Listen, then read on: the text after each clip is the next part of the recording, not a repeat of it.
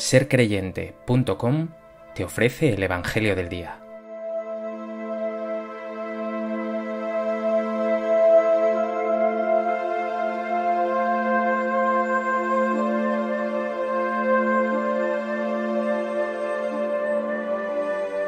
Del Evangelio de Mateo.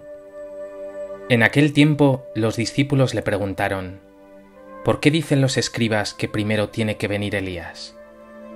Él les contestó, Elías vendrá y lo renovará todo. Pero os digo que Elías ya ha venido, y no lo reconocieron, sino que han hecho con él lo que han querido. Así también el Hijo del Hombre va a padecer a manos de ellos. Entonces entendieron los discípulos que se refería a Juan el Bautista.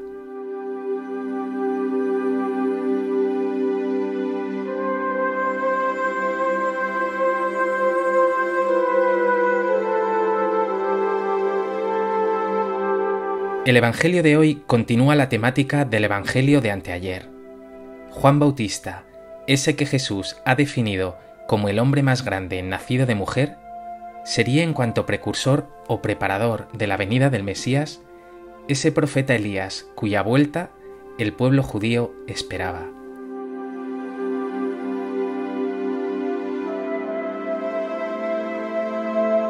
A propósito de este texto del Evangelio de Mateo, me gustaría compartir contigo tres reflexiones.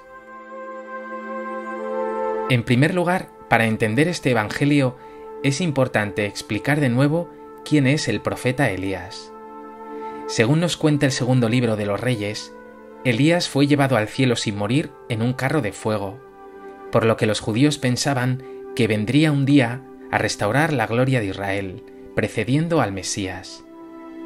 Jesús dice que Juan el Bautista es Elías porque él prepara la venida del Mesías, que no es otro que Jesucristo. Precisamente esta palabra, Jesucristo, significa Jesús Mesías. Jesús es el Mesías. Tú también tienes un papel de precursor.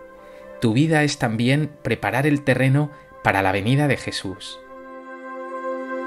Por eso pregúntate, ¿Facilitas con tu vida la llegada de Jesús, es decir, que otros le reciban? ¿O eres en realidad un impedimento para que Jesús llegue a los que te rodean?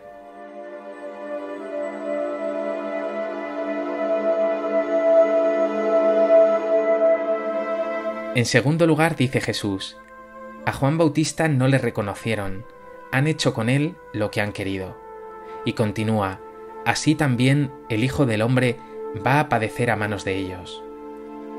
Juan Bautista fue decapitado por Herodes.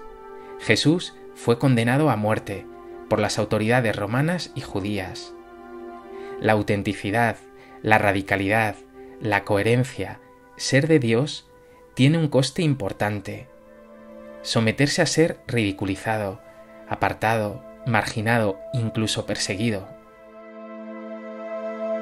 ¿Has sentido tú en tu vida este desprecio por ser un seguidor fiel de Jesús?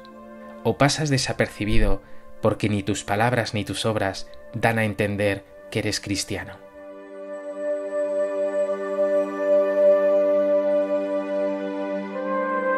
En tercer lugar, quiero fijarme en un detalle.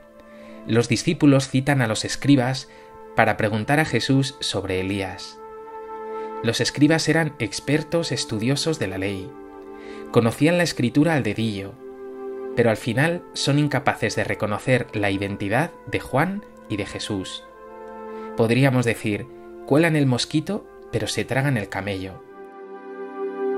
A veces tú también eres así. Tienes una agudeza visual increíble para ver cosas menudas, pequeñas, secundarias. Pero resulta que lo más importante te pasa muchas veces desapercibido. La presencia de Jesús en tu vida, la misericordia que tiene con sus hijos más necesitados? Piensa, ¿estás enfocado en lo importante? ¿O tu vida, tus palabras, tus intereses, tus conversaciones transcurren en cuestiones secundarias?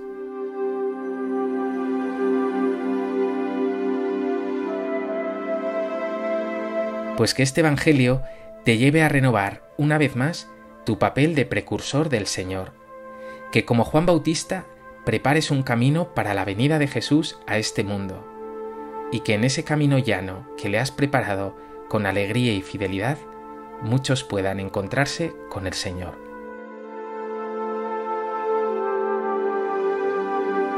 Jesús, mi Señor y mi todo, ya ves cómo soy. A menudo me pierdo en cosas secundarias y muchas veces soy incapaz de reconocerte. Pasas a mi lado y ni te siento. Que mis ocupaciones y preocupaciones no me impidan verte, reconocerte, pasar tiempo contigo y amarte de corazón.